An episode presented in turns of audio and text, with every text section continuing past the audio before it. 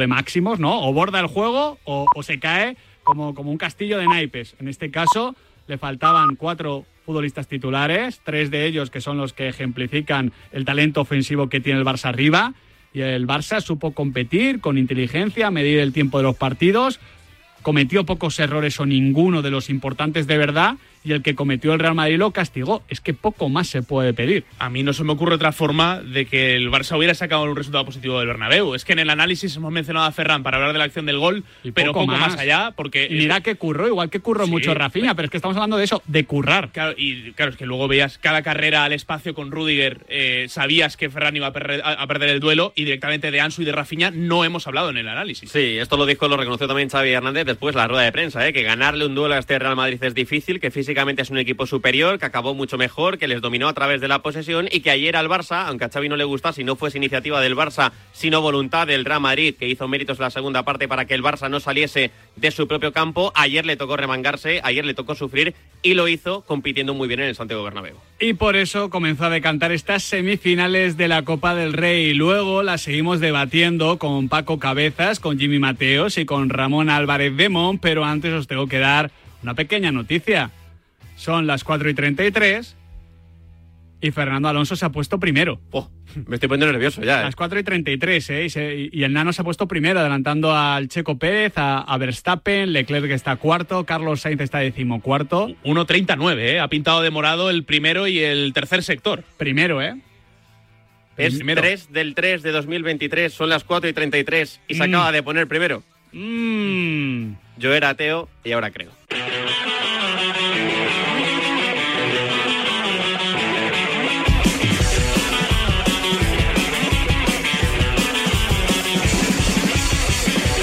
Una vez ya hemos analizado el clásico de la Copa del Rey, toca comenzar la previa de esta jornada número 24 de la Liga Española que arranca esta noche a las 9 en Donosti, Real Sociedad Cádiz, John Cuezba, Pablo Vallejo. Última batalla antes de Roma en el retorno de David Silva, John. Hola Pizarra, Quintana, muy buenas. Última batalla antes de Roma para la Real Sociedad. En el retorno de David Silva, una convocatoria acompañado también por las vueltas de Ander Guevara y de Mohamed Alicho. Dijo ayer Imanol que tiene que decidir en si poner a Silva de inicio o no y en volver al rombo o mantener el 4-3-3 qué protagonismo quiere para el partido de, de hoy en el concurso de- del campeón del mundo. Me queda la duda también de quién va a ser el lateral derecho en la Real. Muy significativo que en la convocatoria eh, no haya chavales del filial por primera vez en mucho tiempo, solo el tercer portero Marrero en un equipo que se va a aparecer con esa duda en el lateral derecho de Sisola o Gorosabela, Remiro el lateral derecho, Lenormand, Zubelia y Diego Rico, Merino, Zubimendi y Bryce, Taque Sorlot y Miquel Loyarzabal. Vamos a ver si con el rombo o en 4-3-3, porque yo creo que Silva va a empezar el partido en el banquillo, la última hora del Cádiz, os la da Pablo Vallejo. ¿Qué tal, John? ¿Qué tal, compañeros? El Cádiz que tiene un partido difícil ¿eh? para abrir esta jornada en la Liga Santander, el conjunto de Sergio González que quiere sacar algo positivo para intentar distanciarse aún más, algo más de la zona roja ante una Real que lo cierto es que le tiene tomada la medida a los amarillos desde que estos regresaran a Primera División hace ya tres temporadas. El Cádiz que llega al, al Real Arena con las bajas de Víctor Chus, de José Marí, que recibía la alta médica ya esta semana, y también de Brian Ocampo. Eso sí, buena noticia porque recupera a Álvaro Negredo y también estará disponible Sergi Guardiola, que anotó el gol ganador ante el Rayo, pero que tuvo que ser sustituido por molestias, pero que sin embargo llega para estar bajo las órdenes de Sergio González. Con todo esto, el 11 del Cádiz podría ser el siguiente, con Ledesma en portería, línea de cuatro de derecha a izquierda para Iza Carcelén, Luis Hernández, Fali y el Pacha Espino, centro del campo, ojito porque podría entrar Fede Sanemeterio como mediocentro defensivo por delante, escudado por Gonzalo Escalante y por Rubén Alcaraz y arriba por la derecha Teo Bongonda, por la izquierda Rubén Sobrino y como máxima referencia de ataque el Choco Lozano. Sabemos que la Real no llega en su mejor momento, sabemos que el Cádiz es competitivo, pero también es cierto, Nahuel Miranda, que el Cádiz, lejos del nuevo Mirandilla, baja prestaciones. Sí, es una de las asignaturas pendientes para el Cádiz esta temporada, que encima no tiene a Brian Ocampo, que es uno de sus grandes fantasistas y uno de esos futbolistas que le puede dar oxígeno para poder salir de esa presión tan ofensiva y tan agresiva de la Real Sociedad. Cierto es esto, pero yo espero un Cádiz valiente. ¿eh? Esta tarde en el Real y Arena espero un Cádiz que no vaya a presionar de tú a tú a la Real Sociedad, pero que sí quiera defender lejos de Conan Ledesma para tratar de mantener la buena dinámica que trae el equipo de Sergio González. Lo que no esperamos es que juegue David Silva desde el inicio. No sé si tiene que ver con la vuelta de David Silva. Eh, la pelota hoy iba de otra manera en Zubieta. Entonces, pues bueno, si han entrado en convocatoria es para porque están en un principio te diría que no están para salir de inicio, pero hoy seguramente no voy a tener un sueño profundo y quién sabe si durante la noche cambie de opinión. ¿Quién sabe? ¿Quién sabe? Hablaba de la Silva y de, ¿eh? y de Momo Alicho, pero desde luego la Real Sociedad necesita mejorar en una semana clave por el partido ante la Roma y por recuperar sensaciones que ha perdido, ha perdido. Esto es importante, ¿eh? porque viene de un partido muy malo en Mestalla con el 4-3-3. Ya decíamos el otro día, tanto Yarzábal como Cubo muy incómodos, actuando los dos como extremos. La Real quiere certificar su acceso a la Champions. El Cádiz, la permanencia. Hoy a las 9, a ver quién se impone. Mañana a las 2 tenemos un partido curioso, ¿eh? Curioso. Getafe-Girona en el Coliseum. Fran González, Carlos Abad. ¿Cómo llegan ambos equipos? ¿Qué tal, chicos? Buenas tardes. Un Getafe Club de Fútbol que mañana va a tener la oportunidad de salir de los puestos de abajo, ya que es uno de los primeros equipos de esta primera división que juega en la próxima jornada 24 de nuestro fútbol y lo hace frente a un equipo que propone mucho como es el Girona. A priori eso debe de ser positivo, al menos en los primeros compases para un Getafe Club de Fútbol preparado más para contragolpear que para generar juego. Pero en cualquier caso la presión, como bien dice Quique Sánchez Flores, es máxima para un equipo del azulón que tiene que afrontar cada partido como una final y más estando en ese penúltimo lugar de la clasificación. Si hay que centrarse en un 11 sería el similar, el mismo que el de pasado lunes frente al Villarreal, con David Soria en portería, Jenen en lateral derecho, en el izquierdo Gastón Álvarez, eje de la defensa, para Omar Alderete, junto a Domingos Duarte en el centro del campo, Luis Milla y Arambarri algo más descolgado, quizá en el interior izquierdo. Nemanja Maximovic en el derecho, un ex del Girona, como Cristian Portugués Porto, y arriba la pareja de delantera en el Getafe Club de Fútbol que nunca falla, o que al menos es lo que estamos viendo en esta temporada, o desde que Quique Sánchez Flores es el entrenador, como es la formada por Enes Unal y Borja Mayoral. Sin bajas, afronta el equipo azul en este partido, pero hay que centrarse en el Girona, por supuesto que sí. ¿Cómo llega el equipo de Michel, Carlos Abad? Con la moral por las nubes llega tras ganar en la Catedral y sumar dos victorias seguidas, pero sabiendo que es muy importante el partido de mañana, porque de palmar te ves otra vez con esos cuatro o cinco puntitos con el descenso, luego te viene el Atlético de Madrid y te puedes ver peleando realmente con los de abajo. El objetivo es ganar, marcharse a 11 puntos ya del Getafe, para ello tendrá que hacerlo sin Ibra Kebe, Jan Couto, Ángel Herrera y Alex Callens. Son cuatro bajas, las cuatro por lesión. La buena noticia que recuperan a Tony Villa para la banda derecha, aunque todo apunta a que Víctor Sigankov va a seguir siendo el dueño de ese perfil después de sus dos grandes actuaciones. En el lateral izquierdo se retiró con molestias Xavi Hernández en San Mamés, así que puede regresar Miguel Gutiérrez en esa banda. Que nadie se asuste, eran solo molestias, está en la lista y todo bien. Pero para mí que Miguel Gutiérrez eh, va a volver al 11, de hecho ese es mi único cambio respecto al 11 de las últimas semanas que será eh, en la portería, centrales Juan Pesanti Bueno, banda izquierda Miguel, banda derecha Arnau, en el eh, pivote Uriol Romeo, acompañado de interiores por Alex García y Borja García, una banda para Riquelme, la otra Sigankov y arriba el argentino Tati Castellanos. Un equipo que suena bien y juega mejor Nahuel Miranda hasta el punto de que es el tercer máximo goleador. ¿eh? Y como nos dice Carlos, que empieza a encontrar su once de confianza, que ha habido mucha alternancia, más allá de los centrales, el doble pivote, hemos visto en los laterales, en los extremos, en la media punta, incluso en la punta de lanza, muchos cambios en un Girona que ya parece asentado. Ojo a la calidad en banda derecha de Arnau con Sigankov, ojo al golpeo a balón parado de Alex García, ojo a las diagonales de Riquelme y a las irrupciones también desde la punta de Tati Castellanos, equipazo de Girona que va a tener que contener el Getafe en un partido que tiene que dominar a partir del ritmo, entiendo yo, porque si se juega lo que quiere el Girona, eh, Adrián Blanco, el Getafe no va a poder estar a la altura. Lo va a pasar muy mal y a ver cómo sale de ahí, cómo puede contragolpear, que esto es lo que hemos analizado tantas otras veces. Esta mañana ha hablado Quique Sánchez Flores, ha vuelto a repetir aquello de que todo lo que quedan de aquí hasta el final son finales y como finales que son, dice Quique Sánchez Flores, basta ya de pegarnos tiros en los pies. Todos los partidos son finales. En las finales lo que sí tenemos muy claro es que se cometen, si la quieres ganar, tienes que cometer pocos errores. Los errores de bulto no ganas finales y por eso intentamos, como decía antes a tu compañero, disminuir, reducir todo lo posible eso para que la esperanza de éxito sea lo máxima que, que pueda ser. Dicho lo cual, el Getafe puede decir que, a diferencia de otros rivales por la permanencia, él en muchos partidos sí está controlando las áreas. Atrás David Soria, arriba en Esunal. Exactamente, el problema que tiene el Getafe es entre las mismas. Exacto. Por eso está penúltimo con 22 puntos y por eso ha sumado únicamente 5 puntos de los últimos 15 en juego.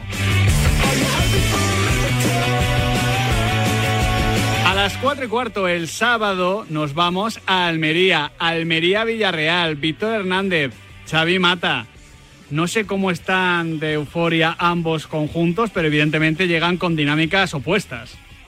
Hola, ¿qué tal chicos? Pues en la Unión Deportiva Almería, en principio todos los futbolistas del plantel de Rubí están disponibles, aunque la verdad que no ha habido demasiada transparencia a lo largo de toda la semana, ni un solo entrenamiento a puerta cerrada y ni una sola noticia acerca del estado de Melero, que es el hombre que más preocupa y se ha perdido los últimos encuentros. Eso sí, no clima de euforia, pero sí por lo menos respirar tranquilo después de que por unas horas el pasado fin de semana el equipo estuviera penúltimo en la clasificación y que de ello le salvase milagrosamente una victoria nada menos que frente al líder, frente al Fútbol Club Barcelona, después de una racha de seis puntos de los últimos 24 posibles. Se sabe que todavía se sube el Tourmalet, quedan Villarreal y Sevilla para llegar a una zona a una zona un poco más llana y se considera clave este encuentro frente al submarino amarillo. Un encuentro para el que lo más probable es que Rubi confíe en el, el, bloque que venía jugando antes del Barça, es decir, con Fernando en la portería, con Alejandro Pozo y Sergio Akiem en los, en los laterales, con una pareja de centrales seguramente formada por Chumi y uno de los dos, Eli o Babic, aunque los dos jugaron muy bien frente al Barça, por delante César de la Hoz, acompañado de Robertone y seguramente de Melero, aunque si no llega a tiempo sería Eguaras y arriba Adrián en barba eh, acompañando pues a dos que son titularísimos desde hace ya muchas jornadas, Luis Suárez y también Leo Batistao. Y en cuanto al Villarreal, Xavi Mata, ¿cómo llega el equipo amarillo? ¿Qué tal amigos de la pizarra? Bueno, pues el Villarreal buscará la tranquilidad en Almería. Después de romper la más racha de cuatro partidos sin ganar el pasado lunes ante el Getafe, buscará romper la racha de dos partidos seguidos sin ganar fuera de casa, después de perder en Elche y Mallorca.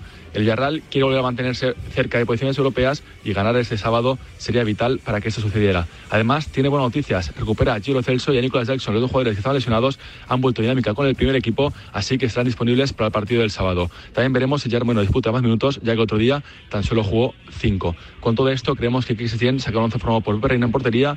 En defensa, Juan Foyt, Raúl Albiol, Pau Torres y Alberto Moreno. Al medio la gran duda, si jugará Alex Baena o, o Terrach. Creemos que jugará Alex Baena con Capú y Parejo y arriba el tridente de confianza de Quique Setién. Jeremy Pino banda, la otra Samu Chuguece y arriba José Luis Morales. Veremos si llegará a las capacidades de tres puntos del Power Horse Stadium. Veremos, veremos. El Almería es uno de los mejores locales. Es verdad que el Villarreal viene de ganar Nahuel, pero no sé, a mí no me está ofreciendo garantías, ¿eh?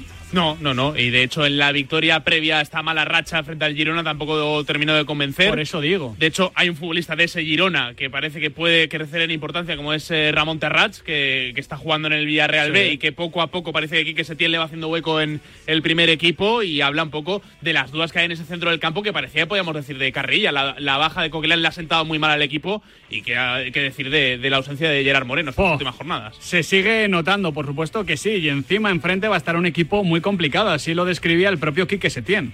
Espero un partido muy complicado, tú lo has dicho. Es un equipo que en casa es muy sólido, eh, ya está, ya lo ha demostrado en el último partido que ha jugado allí contra el Barcelona, eh, que ha conseguido sacarlo adelante, además después de venir de un resultado eh, duro como fue el de Girona y ha conseguido sobreponerse y es un rival bastante fiable eh, al que evidentemente nos va a costar eh, hacerle daño y, va a ser un partido muy difícil, está claro, ¿no? El Almería en casa es un hueso y es una muy buena prueba del algodón para el Villarreal de Quique Setién, porque espero una Almería que vaya arriba a la presión, que sea agresivo, que intente transitar en pocos metros y sabemos que al Villarreal este tipo de escenarios se le suelen complicar sacando el balón desde atrás. Es un equipo incómodo, que Sí. siempre va hacia adelante, que gana duelos, que con Robertones siempre tiene criterio, que tiene velocidad arriba.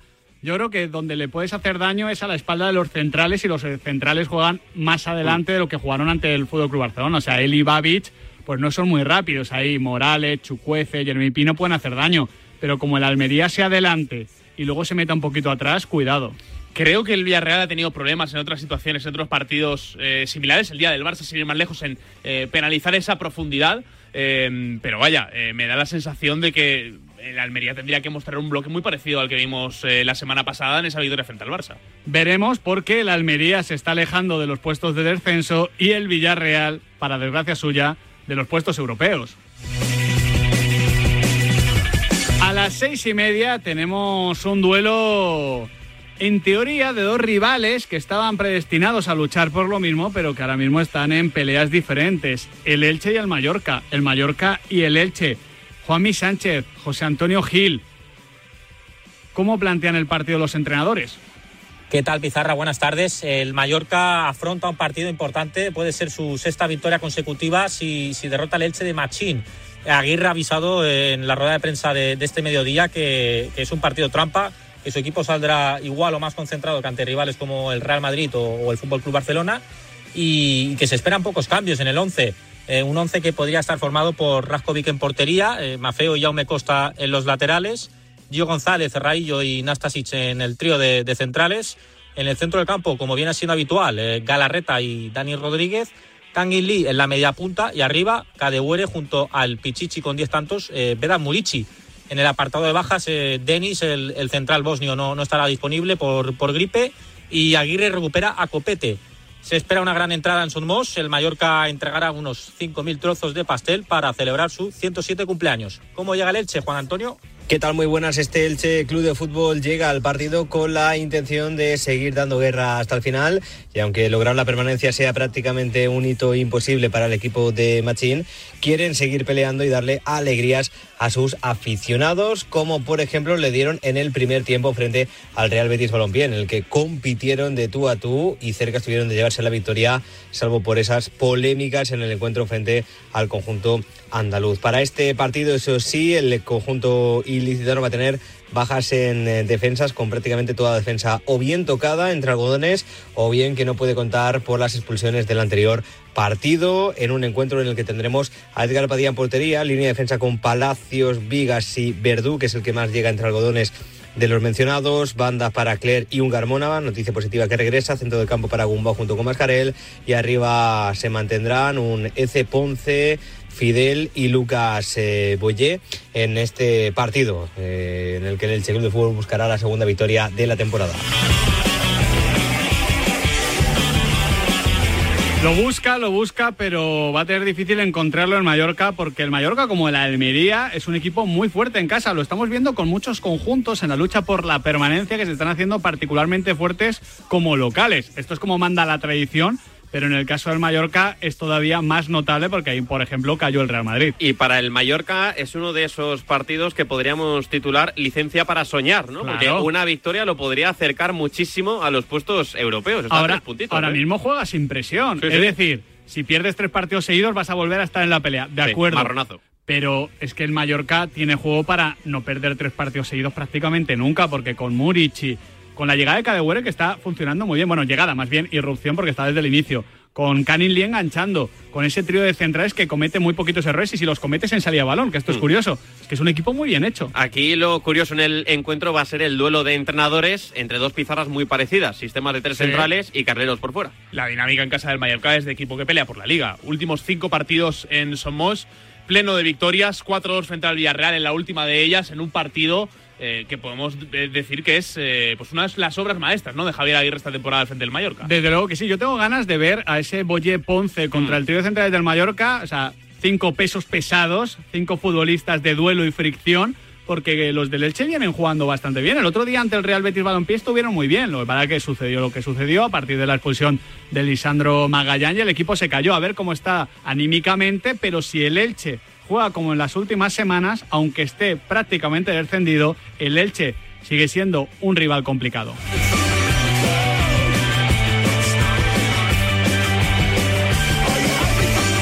Y para cerrar la jornada sabatina, partidazo, partidazo en el Metropolitano, 9 de la noche, Atlético de Madrid, José Rodríguez, Sevilla, Juan Antonio Pineda. ¿Se esperan grandes novedades?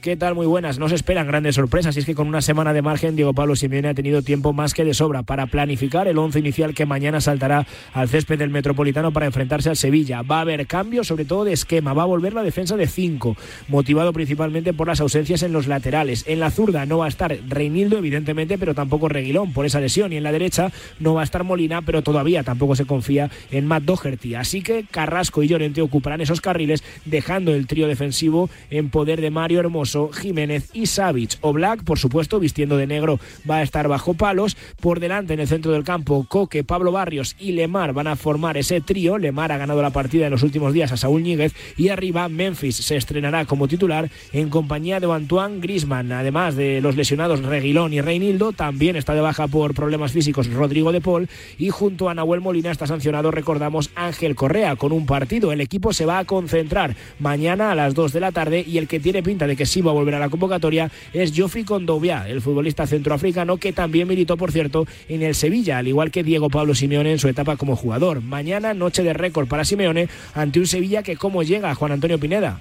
¿Qué tal? Muy buenas. El Sevilla afronta el partido ante el Atlético de Madrid con la necesidad de alejarse de una vez por todas de los puestos de descenso en un escenario muy complicado, ya que el Sevilla no gana en la cancha del Atleti desde hace 15 temporadas. Aquella victoria con el tanto de Luis Fabiano. Tiene algunas bajas importantes el Sevilla. San Paoli no puede contar con los defensas, ni con Marcao, ni con Rekic ni con Fernando, el eh, jugador brasileño, con esa sanción de cuatro partidos, ni tampoco con Loic Badé, que todavía no está recuperado. Por tanto, tendrá que convertir una defensa de circunstancias para ser competitivo ante el equipo del Cholo Simeone. En cualquier caso, todavía no conocemos la convocatoria de los futbolistas del Sevilla en un partido, como decimos, importante antes de esa eliminatoria ante el Fenerbahce, donde el Sevilla tiene muchas ilusiones puestas en hacer algo en la competición europea.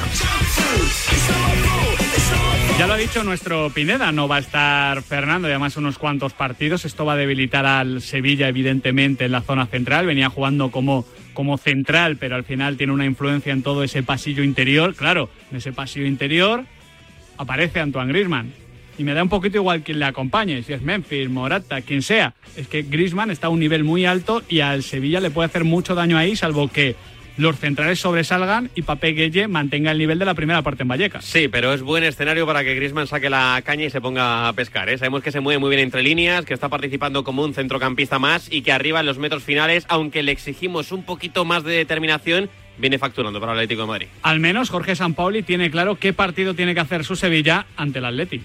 Que es un partido que tenemos que, que apostar mucho más al, al juego para lograr eh, eh, incomodar a un rival que que tiene mm, un proyecto consolidado y tiene un montón de futbolistas que pueden representar muy bien ese proyecto. Ahora, un plan de partido donde el Sevilla pueda ser dominante eh, es ese Sevilla muy agresivo, que solemos ver más en el Pizjuán que a domicilio, pero donde los extremos y los carrileros se olviden de defender y estén centrados en combinar por dentro, en sacar el juego fuera y en buscar los remates de un Enesiri que está teniendo un puntito más de acierto en las últimas jornadas. Es verdad que el Atlético de Madrid ha recuperado su estabilidad, parece defensiva, que Hermoso viene jugando bien, que Savic y Jiménez compitieron bien en el Santiago Bernabéu, así que es un buen escenario para testar la velocidad de Enesiri, el regate de Brian Hill y ese recortito hacia adentro tan clásico de Suso en el Sevilla. Partido bonito para testar a ambos para testar a ambos, porque creo que los dos vienen creciendo, lo que para que uno, el Sevilla, tiene esas dudas todavía en la clasificación con Europa y tras la derrota de, del último partido, y el Atlético de Madrid sí, va mejorando, pero va mejorando, como dijo Diego Pablo Simeón hace unas semanas, de mal a regular. Ahora digamos que está en bien, bueno, bien suficiente ahí, justito si se me permite la licencia, ambos cuando estaban mal tuvieron fe en el bache, ¿no? Entonces, a partir de ahí crecieron. ¿Cómo, ¿Cómo, puedes tener fe en el bache? Hombre, pues ya sé que estás intentando un poquito de fe, un poco forzado. Un poco no, forzado. no, un poco no. Bueno, ligeramente. Eh. Eh, podemos pedir la opinión a los amigos pizarritas si Sí. quieres. O- 628 26 90 92. O tu, de- o tu destitución. Van a ser prácticamente a las 5 de la tarde. Ya hemos acabado con esta primera parte de las previas, partido del viernes, partido del sábado. Luego a las 6 continuamos con los de los domingos, con los partidos del domingo, perdón. Eh, pero quedan 30 segundos para la segunda sesión de, de libres de, de este Gran Premio de, de Bahrein para que finalice. Estamos en el onboard de Fernando Alonso. Eh, Fernando Alonso está primero, sigue primero. Una décima sobre Verstappen, una décima sobre Checo Pérez, cuatro sobre Leclerc, cinco sobre Hulkenberg, cinco también sobre su propio compañero Lance Stroll. A Stroll lo están usando los eh, expertos en Fórmula 1 para valorar este Aston Martin. Recordemos que Stroll está lesionado de las manos Sí. eh, y de hecho eh, hemos visto un team radio un- donde... un vendaje, ¿no? Sí, tuvo un accidente en bici, recordemos, Sí. y todavía está ahí un poco con las muñecas un poco comprometidas. No puede girar bien el coche y de hecho lo ha Es- confesado es por el radio. impresionante que te hayas hecho algo en las muñecas hace nada, 10 días, y ya estés conduciendo un Fórmula Sí, 1. sí, sí. De hecho, no se le esperaba inicialmente para este Gran Premio de Bahrein. Finalmente ha llegado y es que eh, está a cuatro décimas de los Red Bull. Así que optimismo en la familia de Aston Martin de cara a la clasificación de mañana. Se ha puesto el crono a cero, todavía tiene que acabar su vuelta Verstappen, también Fernando Alonso, pero eh, Adrián Blanco, esta es una última llamada, una última llamada al optimismo. Si tú no te quieres subir ya en este barco, en este monoplaza, ya no te subas. O sea, hoy, hoy, Estoy último día. subidísimo. Voy a llegar a casa, voy a desempolvar una caja y voy a sacar un MP3 lleno de canciones de Melendi y el domingo a las 4 estoy ahí el primero. Existe Spotify. Un MP3. Ahí se escucha Con mejor, pila. ¿no? Para, Ahí para- lo tengo. para vivir la experiencia. Porque Ya- Asturias es mi patria. Finaliza la, la vuelta Fernando Alonso, no supera su mejor tiempo, el 1.39, también Verstappen. Bueno, pues Fernando Alonso segundo en la primera sesión de libres. Ay, el Samurai, ¿eh? le han dado una espada afilada. líder en la segunda sesión. Ay. Todavía no es la quali, todavía no es la carrera, pero es innegable que lo de Fernando Alonso en este mundial pinta muy bien.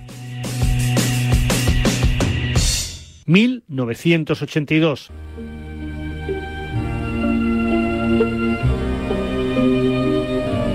Tengo que acabar el curso. Finalizar un par de obras que andan a medias. También está la situación con Francis y los chicos. Quiero hacer las cosas bien. Garci estrena Volver a empezar, con la que gana el Oscar.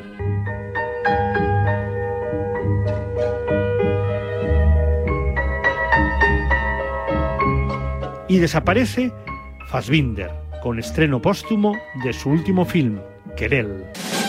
La Claqueta. Un año glorioso que soportará que unos locos del cine comiencen su andadura radiofónica con La Claqueta. Gracias a todos por estos 40 años. Han sido de película. La Claqueta. 40 años amando el cine. Domingos de 8 a 9 de la mañana en Radio Marca.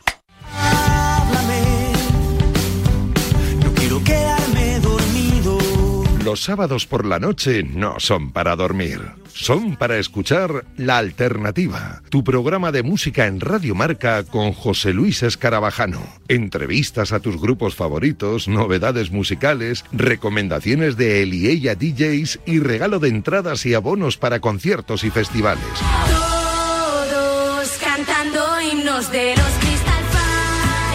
Y si no te lo crees, te lo dicen ellos. Hola, somos Crystal Fighters. Y escuche la alternativa en Radio Marca. Ya sabes, la madrugada del sábado al domingo desde la una te esperamos en La Alternativa. Y nada de dormir.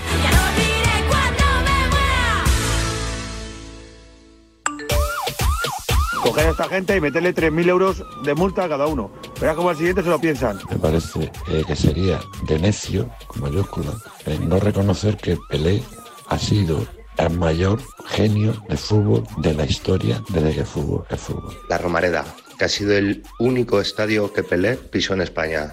Así que adjudicado. Pelé Stadium.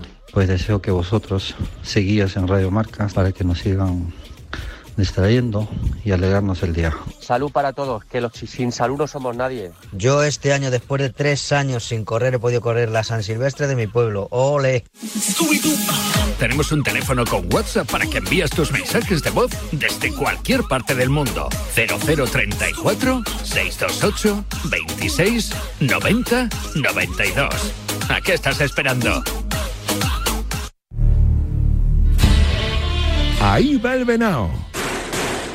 Bien, bien, bravo. Atenazón te cuenta semana tras semana las noticias más relevantes y emocionantes del mundo de la caza, la pesca, el tiro deportivo, la naturaleza, la normativa, el personaje o la denuncia. Atenazón no tiene temporada de veda y semanalmente Leonardo de la Fuente y Dulce María Rojo te esperan todos los sábados de 6 a 7 horas con un programa de Radio Radio, hecho como a ti te gusta con frescura, simpatía, veracidad y rigor. Atenazón está hecho a tu medida y tan fresco como el agua.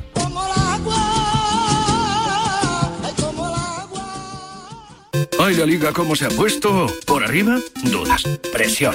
¿Por abajo? ¡Quiero salir! Eso. ¿Y en el medio? Más, más. Todos quieren más. Más, más. Vamos, lo de siempre. Y en esta jornada tenemos... Uy, ¿qué ha sido eso? Para darle emoción, rollo tráiler. Domingo, 4 de la tarde. Fútbol Club Barcelona, Valencia. ¿Y después? Pues después un Rayo Atlético a las seis y media y un Betis Real Madrid a las 9. ¿Me lo quedo? Síguelo con nosotros en marcador con los Pablos. Pablo López y Pablo Juan Arena. Aquí en Radio Marca. Sintoniza tu pasión con las voces del deporte. ¡Es la nueva campeona del mundo! Para llegar a lo más alto hay que entrenar muchas horas, pero sobre todo hay que contar con el apoyo necesario. En el mundo hay 100 millones de niñas que tienen el poder de aprender, decidir, liderar y prosperar en su vida. ¿Quieres ayudar a una niña a que sea una futura campeona? Manda un SMS con la palabra plan al 28022 y colabora con Plan Internacional para que nazca una campeona. Reescribe su futuro, porque el deporte también es cosa de niñas. Pues yo estoy enamorada de Radio Marca, de todos sus colaboradores, desde los que participan en la tribu, los Pablos, Rafa Sauquillo y cualquiera de los que aparece por ahí, que no me dejo a ninguno, ¿eh? Y sobre todo mi pareja, que no habré tenido yo discusiones con ella por prestaros más atención a vosotros que a él. Tenemos un teléfono con WhatsApp para que envíes tus mensajes de voz desde cualquier parte del mundo. 0034 628 26 90 92. ¿A qué estás esperando? Y del deporte, del deporte sobre todo. Estás escuchando la repetición de La Pizarra de Quintana.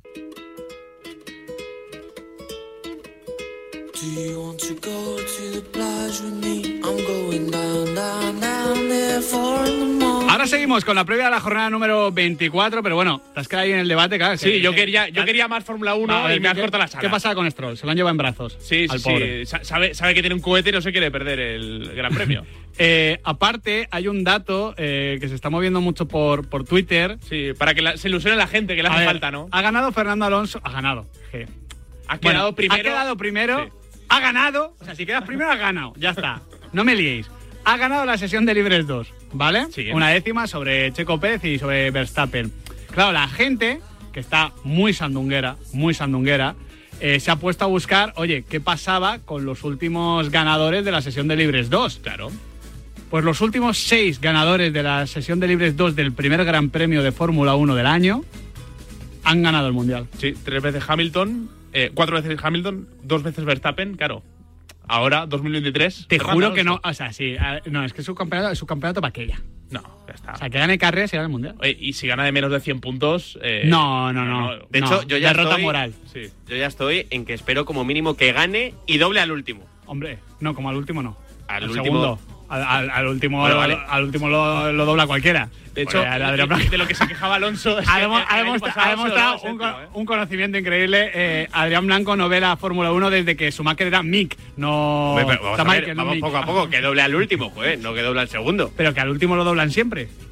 Bueno, pues que doble al antepenúltimo. Que lo doble dos veces. Claro, Venga, ya está bien. Vamos a ver, o al ante- antepenúltimo, joder. Vamos al fútbol, vamos al fútbol. Jornada del domingo. Por favor. En el José Zorrilla, Valladolid Español, Jesús Pérez Baraja, Oliván, por favor, poned orden. Sueño poco, Quintana. ¿Qué tal, Pizarras? Buenas tardes. Vuelve a estar necesitado de puntos el Real Valladolid en ese enfrentamiento del próximo domingo en Zorrilla ante el Español.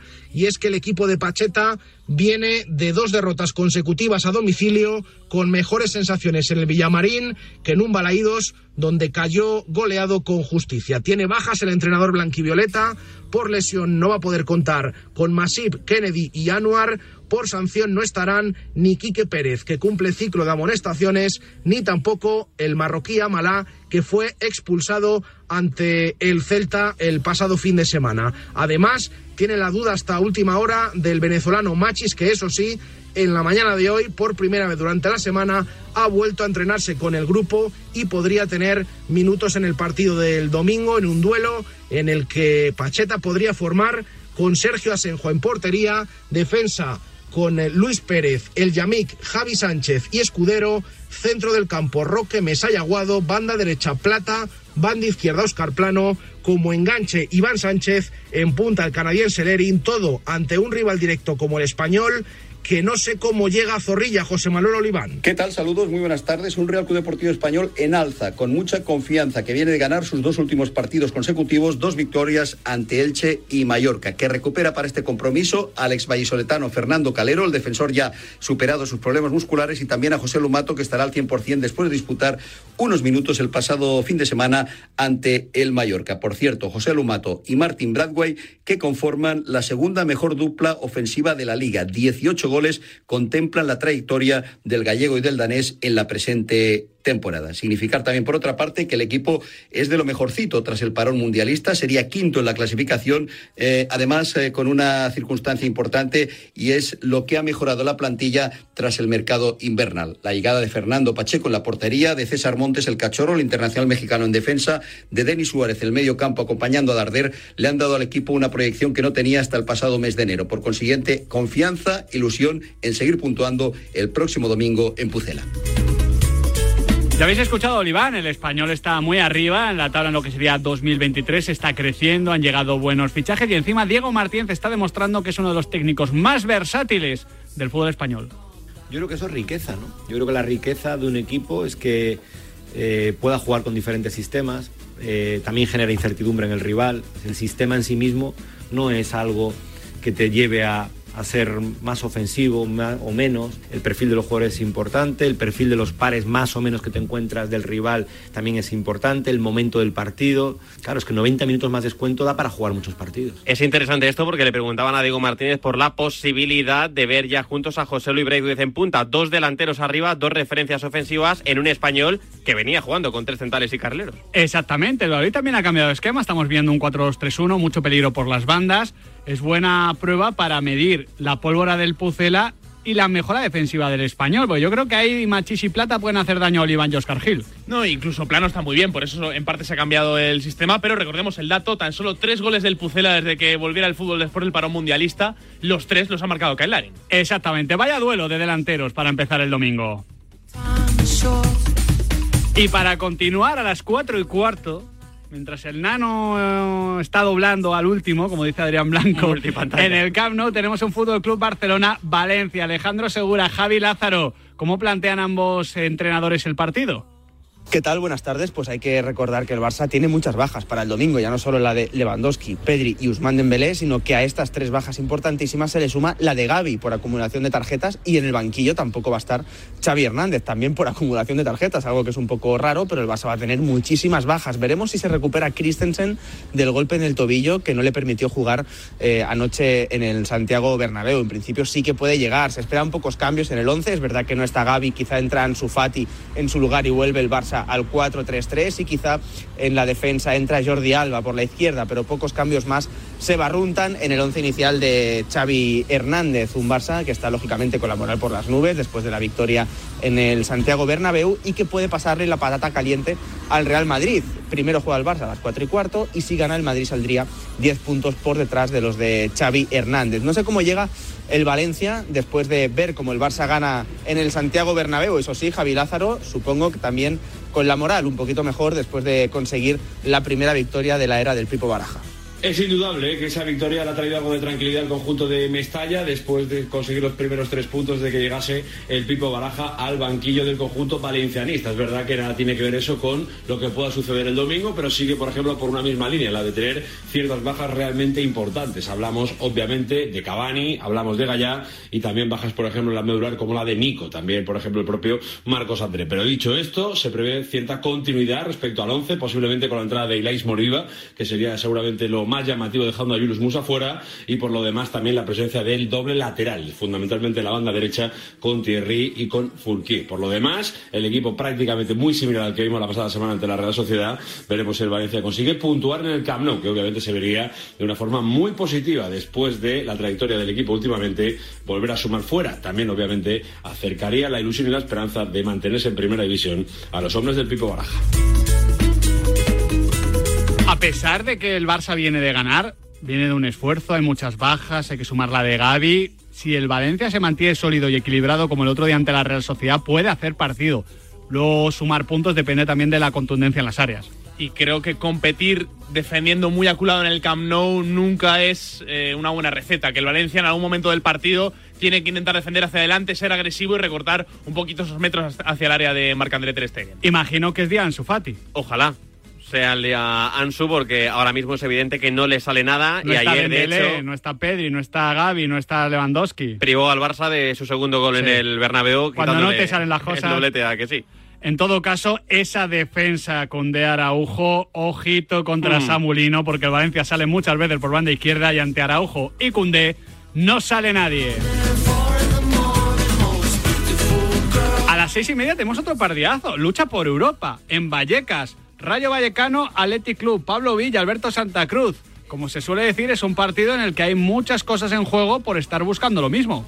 ¿Qué tal, Miguel? Compañeros de la pizarra de Quintana, partido de seis puntos, el que nos espera el próximo domingo en el estadio de Vallecas. El Rayo busca ese punto de inflexión en el que apoyarse para demostrar de forma definitiva que el objetivo es el de mirar hacia arriba y no hacia abajo. Los de Iraola vienen de tres jornadas sin ganar, habiendo pegado un bajón en cuanto al juego, sobre todo en el último partido en el nuevo Mirandilla, donde cayeron ante el Cádiz en una derrota que dolió especialmente en el eh, vestuario que buscará lamerse las heridas ante el Athletic. Sí va a estar Comesaña, que se retiró del encuentro en el nuevo Mirandilla con un eh, fuerte golpe, pero no Catena, que deberá cumplir sanción. Se esperan dos novedades en el 11. Una, la entrada de Mumin en detrimento del sancionado Catena y la otra arriba donde Óscar Trejo apunta a recuperar el eh, puesto de 10 por detrás de Sergio Camello en detrimento de Raúl de Tomás. Enfrente el Athletic al que se le ha dado muy bien en los últimos tiempos Vallecas, pero que cómo llega Alberto Santa Cruz. ha tomado una dimensión completamente distinta el partido frente al Rayo Vallecano. ¿Qué tal? Muy buenas. La derrota en el Sadar ha dejado al Athletic pues pendiente de lo que pueda hacer en liga para recuperar sensaciones, porque lleva tres derrotas consecutivas y porque ahora mismo el equipo de Vallecas es rival directo. Geray no va a poder estar por acumulación de cinco amarillas, aunque físicamente igual ni siquiera llegaba. Y físicamente también estamos pendientes de cómo están las molestias en el tendón de Aquiles de Unai Simón, que hoy, en lo poco que se ha podido ver del entrenamiento, no estaba. Así que igual se cae hasta de la convocatoria y volvemos a tener a Julen Aguirre Zabala en la portería. Lo que sí está claro es que, por ejemplo, no está Ander Herrera. Herrera que ayer en redes sociales eh, dijo que tenía molestias musculares desde hace un año y que incluso le han llevado a pensar en la retirada, aunque quiere dar todo para volver a disfrutar del fútbol. Veremos si hay cambios en lo que se refiere a la configuración y planteamiento del 11. Podría haber alguna novedad y alguna modificación, sobre todo en la punta de ataque, en la zona de arriba, porque hubo algunos futbolistas que estuvieron bastante desaparecidos con la fórmula de juego que empleó el Athletic en el partido de ida de las semifinales. ¿Cómo ha cambiado el Athletic desde ese partido en San Mamés, precisamente ante el Rayo Vallecano? Uno de los partidos más sobresalientes, diría yo, de la era Ernesto Valverde, pero ya no tiene la misma frescura, la misma energía y para visitar Vallecas, si encima vienes de un esfuerzo importante el miércoles, pues no es la mejor manera. Vuelta al doble pivote, yo creo, de manual, ¿eh? en el centro del campo del Athletic. Un Vesga, Dani García, lo va a firmar el Chingurri seguro porque el Rayo Vallecano tiene muchos recursos y cuando se pone a atacar y a llevar la iniciativa, es un equipo muy, muy difícil de frenar. Quizás lo positivo es que seguramente Nico parta desde el banquillo, o sea, desde el banquillo, desde el puesto de titular y no desde el banquillo como el otro día. Sí, que pueda tener un poquito más de continuidad. Es un futbolista desequilibrante y una de las principales armas del Athletic Club. A ver a quién se mide y sobre todo si juega finalmente en la banda derecha, a ver ese segundo con la entrada de Mumime del 11 del Rayo. En ese partido de seis puntos del que hablaba Pablo Villa, el Rayo tiene que ganarlos para estar en Europa. Diría que también lo del Athletic, pero bueno, el Athletic Club tiene la, la segunda vía, la vía eh, coopera. El Rayo, si quiere soñar, si quiere seguir soñando, mejor dicho, es día para ganar, sobre todo porque en los últimos partidos son dos puntos de nueve. Sí. sí, Venía sí. de dos victorias, pero luego dos puntos de nueve. De hecho, me parece partido muy, muy importante para el Rayo Vallecano por esto mismo, porque empieza a dar señales de que el equipo se empieza a volver a caer en una segunda vuelta, como ya pasó ¿Tú la dirías temporada eso? pasada. Yo no diría tanto. Uf, a mí, por ejemplo, ante el Cádiz no me gustó nada, ante el Sevilla creo que la primera parte no compite bien y ante el Getafe creo que dejó bastante que desear. Son mm, dos puntos de nueve creo que merecidos para el Rayo. ¿eh? Última pregunta que os hago. ¿RT titular sí o no? No. Tampoco. Bueno, pues le veremos otro día. Y para cerrar la jornada dominical, que no la jornada en general porque todavía queda partido de lunes, tenemos en el Benito Villamarín uno de los platos fuertes, ¿eh? Real Betis Balompié, Real Madrid. Agustín Varela, Miguel Ángel Toribio. ¿Quién llega mejor al partido? ¿Qué tal? Pues bueno, llega el Betis, lógicamente, no en el mejor momento en cuanto a lo físico, porque van a, faltar, van a faltar los dos puntales más importantes del equipo. Fekir, que no va a jugar más, como ya sabemos, a lo largo de esta temporada, y Sergio Canales, con el que hablábamos el otro día también en el tramo local, y nos decía que su idea es reaparecer en Old Trafford entre semanas el próximo jueves ante el Manchester United. Vamos a ver cómo recompone el equipo Manuel Pellegrini, que en el entrenamiento de ayer tarde ya pudo contar con dos futbolistas que estaban tocados como Ruiz Silva y Edgar, pero habrá que esperar mañana, primero para conocer la lista de convocados y si estos están dentro de la misma, y para saber, como digo, cómo va a recomponer la figura un entrenador en el que todos confían, a pesar de, lógicamente, las bajas tan importantes que tiene un Betis que quiere seguir agarrándose a la posibilidad de estar en Liga de Campeones la próxima temporada. Eso sí, ante un Real Madrid que llega herido tras lo de anoche ante el Fútbol Club Barcelona, rival en Liga principal y bueno, pues una liga de la que mm, me imagino Toribio no quiere todavía despedirse ni descolgarse el conjunto de Carleto, de Ancelotti. Llega Agustín el Real Madrid tocado, herido después de la derrota anoche en el Santiago Bernabéu contra el Barcelona. Saltará el conjunto blanco a Heliópolis sabiendo lo que ha hecho el Barça contra el Valencia y un Real Madrid que pierde para este partido a Luka Modric. Su puesto en el 11 todo hace indicar que lo va a ocupar Ceballos, que ayer no jugó ningún minuto, que se marchó bastante cabreado del Santiago Bernabéu y que seguro que para él va a ser un partido especial. Ancelotti sigue sin poder contar ni con Alaba ni con Mendy. En principio nos esperan muchas rotaciones porque el conjunto blanco tiene una semana despejada, cinco días entre el partido contra el Betis y el del próximo sábado contra el Real Club Deportivo Español. Partido con varias bajas, partido empezamos por los locales donde el Betis va a tener que encontrar fortalezas. Sin Canales, que venía enchufadísimo, sin Nabil Fekir, recordamos que ha perdido en el mercado a Alex Moreno, que Luis Enrique no está tan enchufado, quizás como hace unas semanas. Es momento para, para reagruparse, ¿no? Y hacerse fuerte. Lo bueno es que vuelve el panda. Sí, sin duda. Y es día, seguramente es noche para Juanmi, ¿no? Que sí que ha regresado bien de su lesión, que viene aportando cifras en los resultados del Real Betis Balompié y que desde ese sector izquierdo, ante una banda derecha del Real Madrid que hace aguas en defensa, puede ser importante. Estamos hablando de la exigencia de los 90 puntos para el, el Real Madrid. Eh, claro, quedan 15 jornadas, apenas se puede permitir dos o tres No, no, fichazos no. el Madrid. No y- se puede permitir ninguno, te diría yo. Claro, no, no, y, y ya veremos si son solo 90, ¿no? Al final, eh, el dato me ha llamado mucho la atención. El Real Madrid llega a 90 puntos en tres ligas en los últimos 10 años y dos de ellas las pierde. Sí. Eh, tan solo gana la de la temporada 16-17. A ver cómo está esa exigencia en liga, pero ya digo que el reto de viajar al Villamarín es uno de esos que le tiene que poner al Real Madrid. Esperamos un centro del campo con Ceballos, ya lo ha dicho Sí, Tori, sí, yo estoy de acuerdo. Con Chuameni quizás. Sí, yo creo que también. ¿Y la tercera pieza? Cross. Sí, o Fede, ¿no? Por aquello de no pisarse entre Ceballos y Cross, que igual no son las piezas más complementarias. Veremos qué termina decidiendo Carlo Ancelotti, porque viene de un golpe duro el Real Madrid, pero tiene que reagruparse si quiere competir la liga hasta el final. El Real Betis Balompié viene de tres victorias y ya está recortando puntos.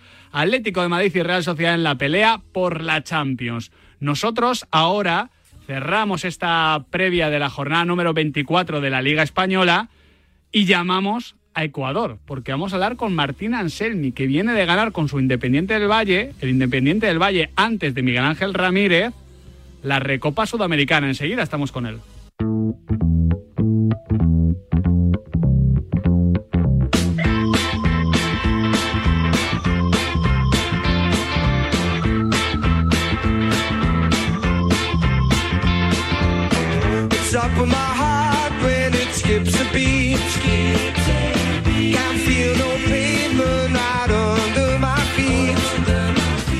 Hablamos con él durante el Mundial sobre la selección de Ecuador en aquel momento, pero habíamos quedado en hablar otra vez con tranquilidad sobre su carrera como entrenador. Y qué mejor que hacerlo hoy, tras ganar hace tan solo un par de días la Recopa Sudamericana con Independiente del Valle a Flamengo. Martín Anselmi, bienvenido a la pizarra de Quintana, ¿cómo estás?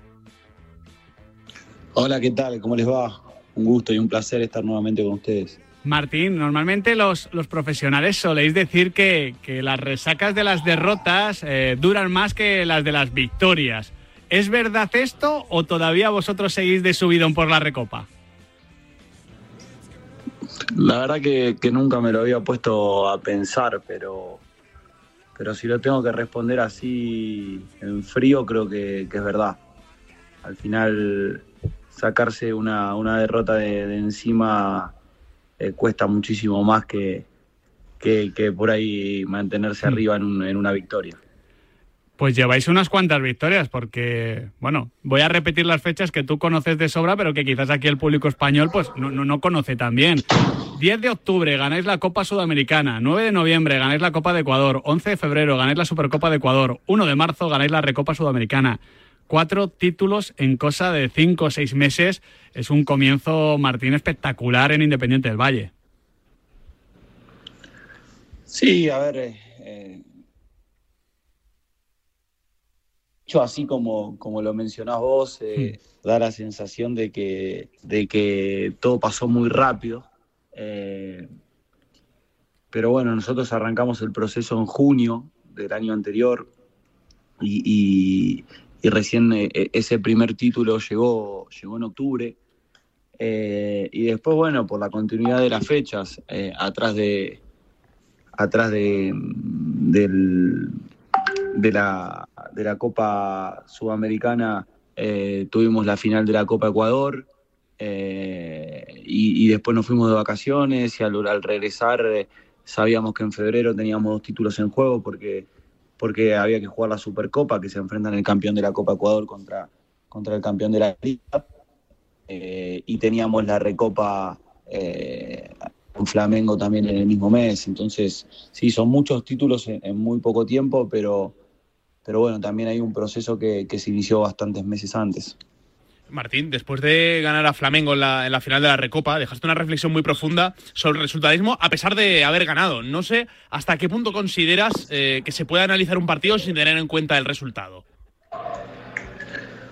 Sí, más que nada lo, que uno quería expresar con, con esa declaración es que, no analicemos eh, un rendimiento a través del resultado.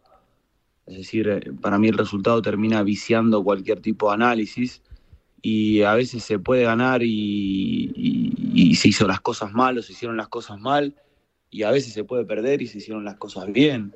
Eh, yo creo que el resultado no es determinante para un análisis eh, cuando se analiza a través del resultado. Entonces, porque al final si, si de Moisés Ramírez no le atajaba el penal a Rascaeta, Hmm. ¿qué estaríamos analizando sobre, eh, sobre la final de Independiente del Valle? Eh, y, y- y se definió en un penal. Entonces, eh, es muy fino analizar cualquier proceso del resultado. Yo creo que hay que analizar el, porque atrás de ese resultado, y justamente eh, lo mencionaste vos, cuatro títulos en, en muy poco tiempo, ¿sí? Eh, y, atrás de esos cuatro títulos, por ahí hay un proceso y hay un camino muy largo. Entonces, eh, yo creo que en el medio eh, hay que tratar de, de- de ir un poco más allá y analizar los procesos desde, desde la opinión fundamentada, no desde porque se ganó está bien o si se perdió está mal. Simplemente eso es lo que quise transmitir. Y yendo a esos procesos, Martín, eh, hace 10 años era eh, prácticamente imposible imaginar a un Independiente del Valle jugando una final contra Flamengo. Cuesta encontrar en el fútbol internacional una irrupción como la del club. Eh, hasta hace una década es que no existía Independiente del Valle en el panorama sudamericano y ahora es la gran potencia de Ecuador y uno de los clubes que más talento saca de, de su cantera. Esta pregunta te la habrán hecho mucho, Martín, pero ¿cuál es la fórmula del éxito? Y para mí tiene que ver con la perseverancia. Eh, cuando, cuando en 2009 eh, la comisión actual se hizo cargo del club, eh, siempre tuvo claro cuál- cuáles eran los objetivos, cuál era el camino a seguir, con matices y con, con- con algunos cambios de dirección leves en el medio, obviamente, porque, porque el mundo evoluciona y, y las ideas también, pero nunca corriéndose de la esencia que, que era transformar el talento ecuatoriano y darle una oportunidad eh, a, a la infinidad de chicos que, que surgen de, de este país, eh, pero darle una oportunidad con herramientas, eh, formarlos, darle absolutamente todo para que, para que ellos se puedan transformar en, en futbolistas profesionales. Y bueno, y eso es una cuestión de, de- de- mucha paciencia, de mucha perseverancia, de mucha constancia, porque ¿quién, quién invierte para ver un resultado a 10 años? Y estos son realmente 10 años de, de sembrar, sembrar y sembrar para que recién hace unos años el club empiece a cosechar y empiece a, generar las ventas que genera y empieza a generar los títulos que logra o, que, o que los jugadores eh, se vendan ya directamente a la elite del fútbol europeo y se, se adapten rápidamente y se transformen en figuras de sus clubes. Bueno, eso es un trabajo de mucho esfuerzo, de mucha dedicación y también de mucho dinero, porque hay mucha inversión en el medio. Eh, y, y bueno, y te vuelvo a preguntar, ¿quién está dispuesto a invertir 10 años y quién está dispuesto a invertir tanto dinero con una visión tan clara? Entonces no es casualidad lo que sucede hoy con Independiente del Valle, porque, porque lo fueron buscando desde, el- desde un comienzo. Martín, aquí en la pizarra de Quintana nos encanta hablar con vosotros, con los entrenadores. Ayúdanos a profundizar un poquito más en tu pizarra. ¿Cómo definirías la- el modelo de juego de Martín Anselmi? Bueno, creo que nuestro modelo de juego se, se basa en tratar de controlar los partidos eh, desde, los, desde dos aspectos más grandes que tiene el juego, que son defender y atacar. Después eh, hay otros momentos en el medio, pero, pero nuestra idea principal es, es tratar de, controlar el partido a través de- del balón, de, de que la posición sea importante a la hora de atacar, dónde, ubicarnos y dónde podemos encontrar las diferentes ventajas. Entendemos como, como esas ventajas a, a superioridades numéricas o, o espacios que podemos llegar a, a conquistar y que según el rival, según el partido y según las circunstancias, el jugador esté capacitado para, para detectar cuál es esa ventaja y aprovecharla. Y después cuando no tenemos la pelota nos gusta proponer el error del rival, nos gusta eh, que, que no especular y, e intentar que el rival se equivoque. Eh, a veces puede ser desde una presión muy alta, otras veces será desde un bloque medio eh, porque nos favorece ese día defenderlo así. Simplemente por eso, si, si hay un, un rival que, que si nosotros vamos a defender alto, van a pegar largo y tienen buen juego aéreo y bueno, por ahí a ese rival nos conviene que, que- juegue o que salga jugando para poder esperarlo en un bloque medio y ahí eh, ejercer nuestra presión. Pero eso, bueno, ya estamos hablando de, de la táctica para cada partido. Ahora, nuestra esencia en líneas generales es esa, eh, tratar de ser dominantes, de tratar de controlar los partidos a través de la pelota. Pero bueno, para eso hay que recuperarla rápido y también hay que saber tenerla. Entonces, eh, si, si, si nosotros recuperamos rápido, pero perdemos rápido, al final estamos repitiendo esfuerzos de manera constante. Entonces, nuestra idea es recuperar y poder controlar y entender con paciencia cuál es el momento para acelerar y, y- y- y encontrar la ventaja justa para tener más probabilidad de, de- de llegar al arco rival y hacer un gol. Martín, siempre has dicho que te emocionaba el Athletic Club de Marcelo Bielsa. Creo que aquel equipo nos emocionaba a todos porque era una pasada verlos jugar. Pero es que tú tienes una anécdota que me gustaría que contases para que la gente aquí en España la conociese con tu moto y un viaje a Bilbao. ¿Qué pasó? Eh, sí, la verdad que me emocionaba mucho, sobre todo la valentía. Había dos cosas que, que me emocionaban mucho de ese equipo. Uno era su valentía y la segunda era con la velocidad que ejecutaban.